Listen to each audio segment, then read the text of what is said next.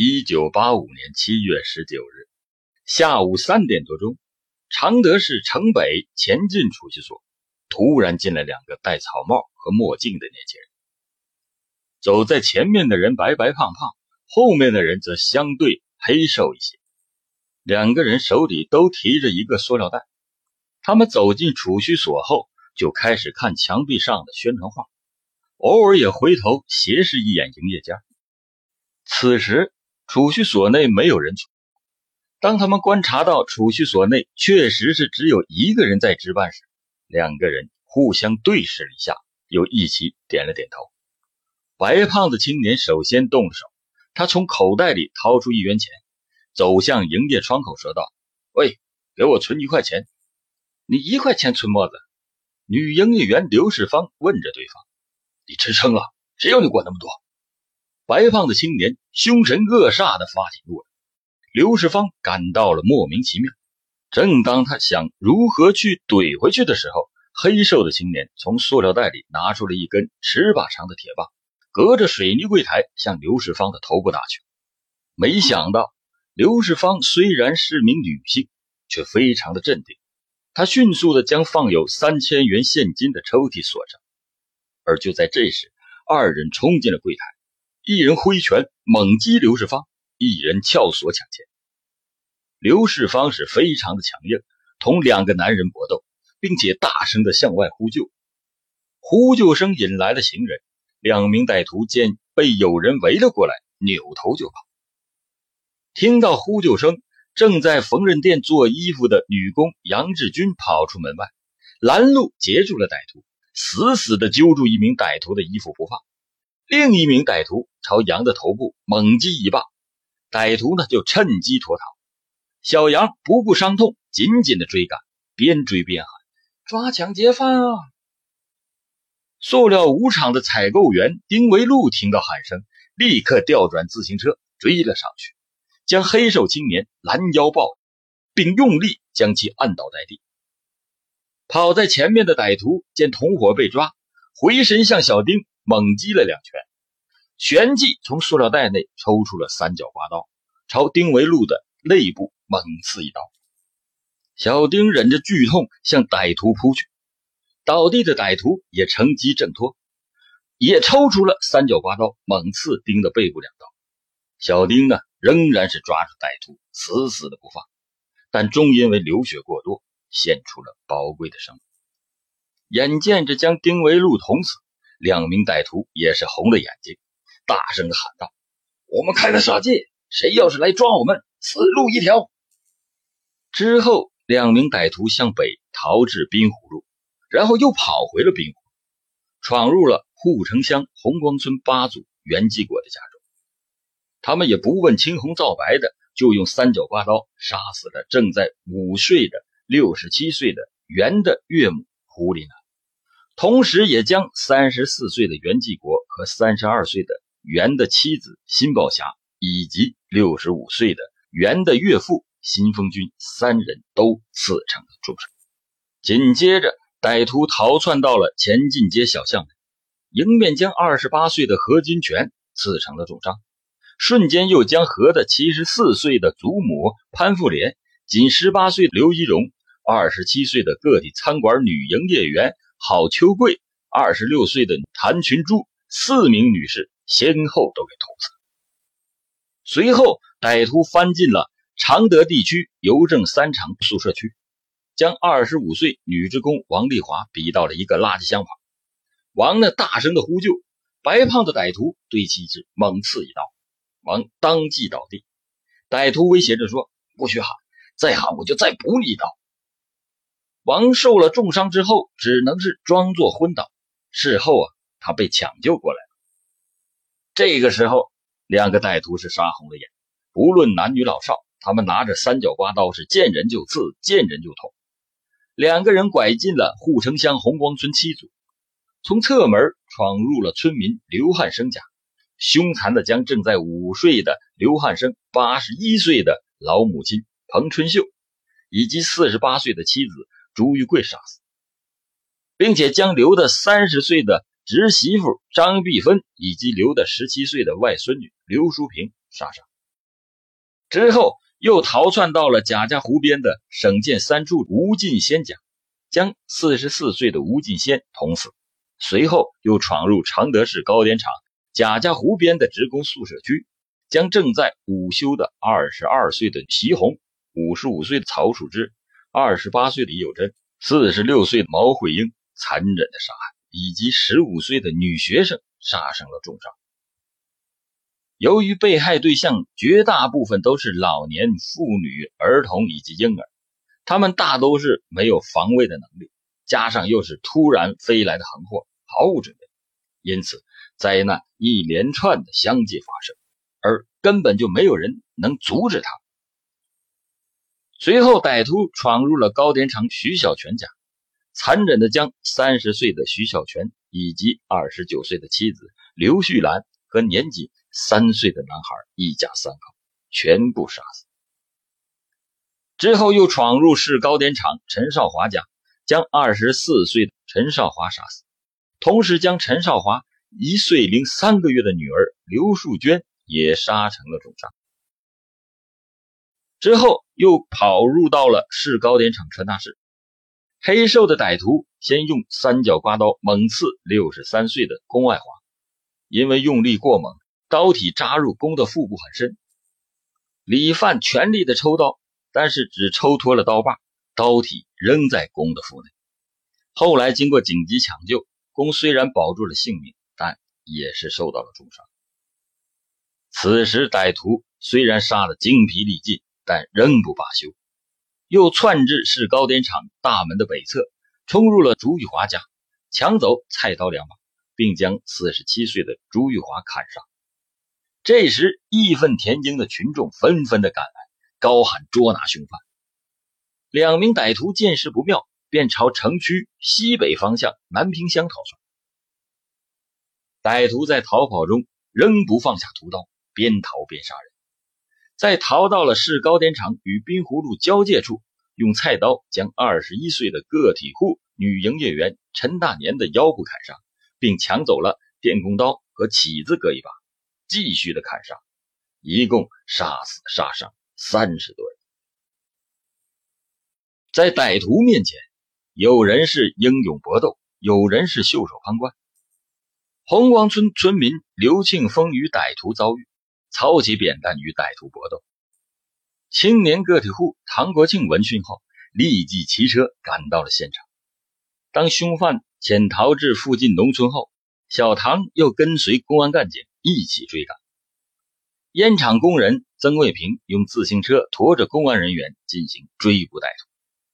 到了下午三点五十分，当两名歹徒逃窜到常德县南坪乡东风村时，青年农民周新成机智地缴去了一名凶犯的凶器，并同附近的村民一道堵住了歹徒的逃路。在尾随追来的肖光华等公安干警的包围下，两名歹徒束手被擒。经过审讯，这两名歹徒都是常德县人，一个是二十四岁的刘穗春，一个是二十一岁的李顺年。一九八二年以来。二人经常在一起赌博，因为刘的赌博负债过多，于是就想起了抢劫的念头。一九八五年七月初，刘窜到了李家，向李顺年提出了要抢劫银行。李顺年呢也表示赞同。而后两人是多次密谋策划抢劫的方法，并且积极的准备犯罪的工具。刘李二犯。事先经过窥测选点，认为啊，中国农业银行常德支行前进储蓄所只有两个女工作人员，防费设备简陋，而且是靠近滨湖公园，转弯岔路多，便于作案后逃跑。七月十九日那天，他们就终于动手了。本着从重从快的原则，七月三十一日，在万众唾骂声中，刘穗春、李顺年二犯。被依法处决。八月二十一日，湖南省总工会在常德市召开了表彰大会，表彰丁维禄、杨志军、刘世芳、刘庆峰、唐国庆五位见义勇为，与歹徒进行殊死搏斗的英雄行为，并追认丁维禄为模范工会会员，授予杨志军优秀工会会员称号，而且发给杨志军奖金八百元，号召全省的职工学习他们保卫人民生命财产、勇于献身的高尚的共产主义。八月二十四日，常德市委市政府召开大会，表彰勇斗抢劫杀人犯的有功人员。经过省政府的批准，丁维禄被追认为革命烈士，杨志军、刘庆峰、周新成、肖光华等九名群众和公安干警光荣立功。另外还有十二名参与追捕的人员受到了表扬。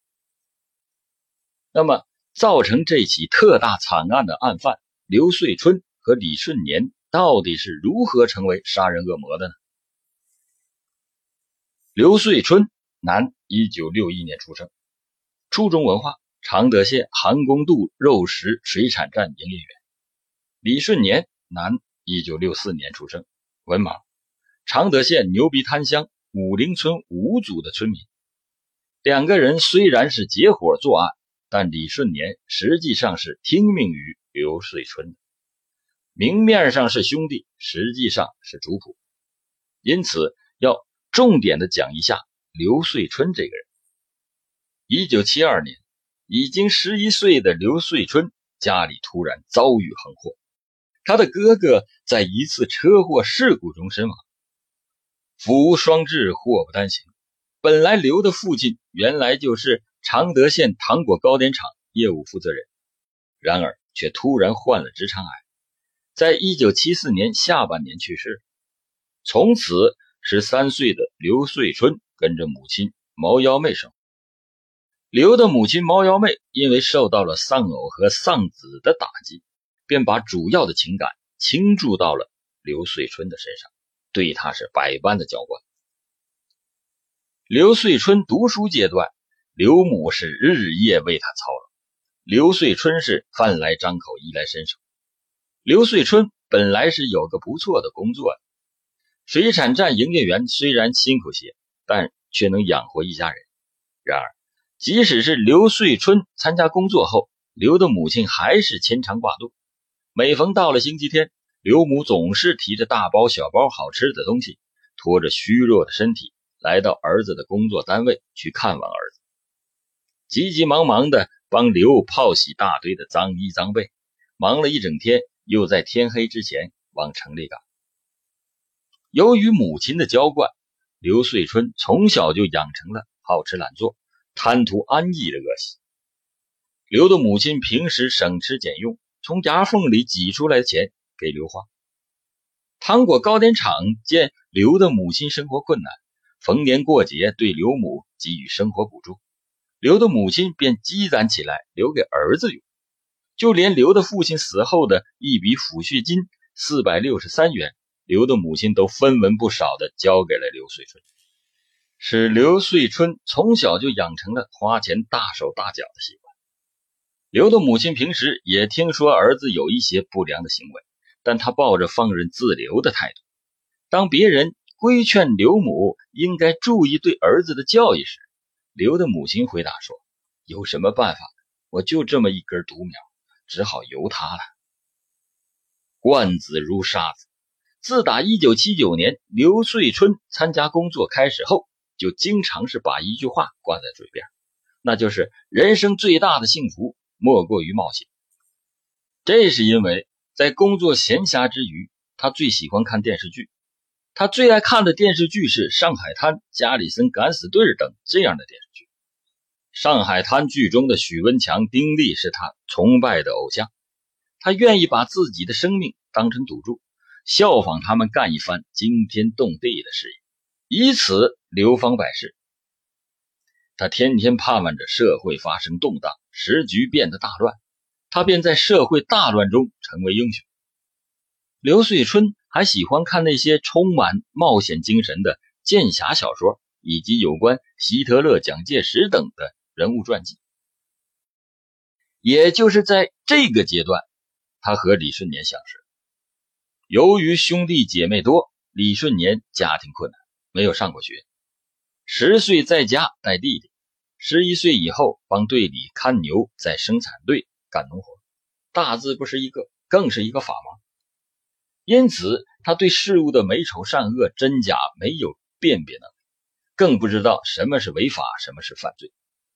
正他感到干农活辛苦，农村没有出路时，就结识了刘穗春。他认为刘穗春很有见识和能力，又很讲义气。有时候李的生活费基本上是刘穗春供给的。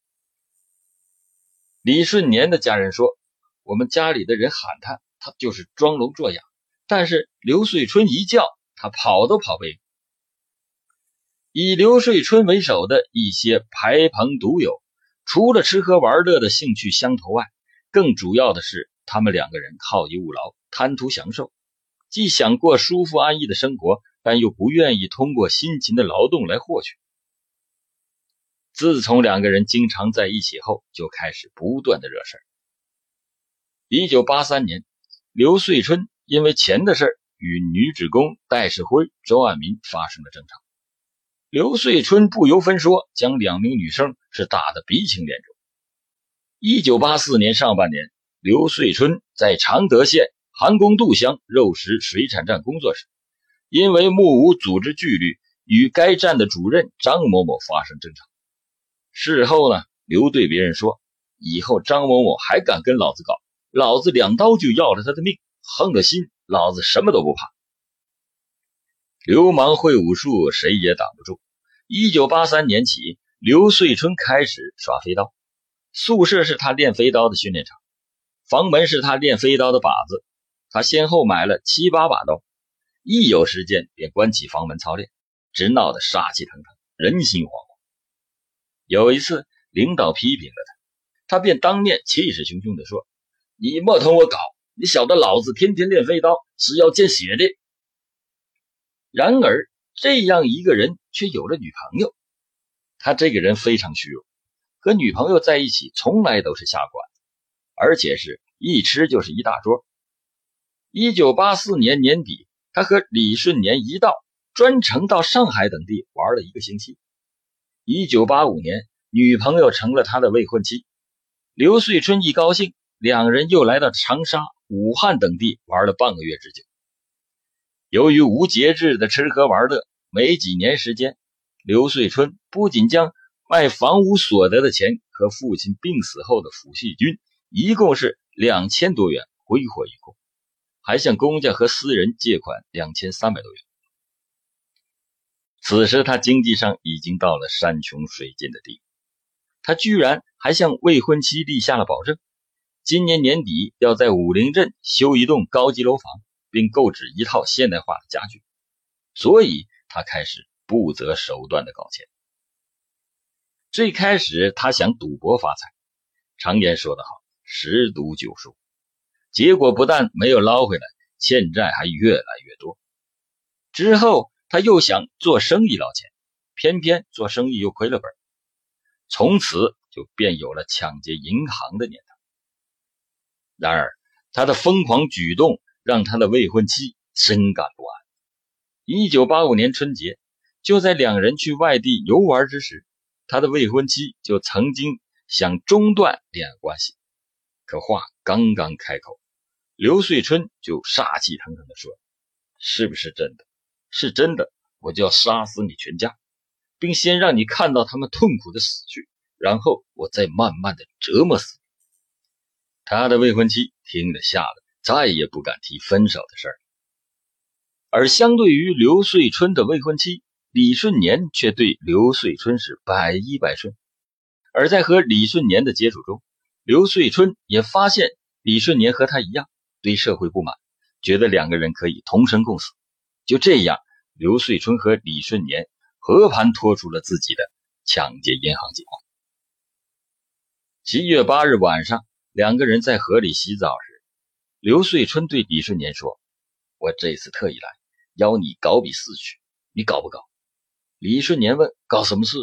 刘顺春答道：“搞明的，搞硬的，抢银行，你搞不搞？”李回应说：“你有胆子，我就有胆子；你敢杀人，我就敢杀人。”而且两个人商定，这一次就要在大白天杀人越货，如果有人敢阻拦，那就直接杀掉。后来，公安干警与李顺年曾经有过这样一段对话。干警问他：“你为什么看到人就杀？”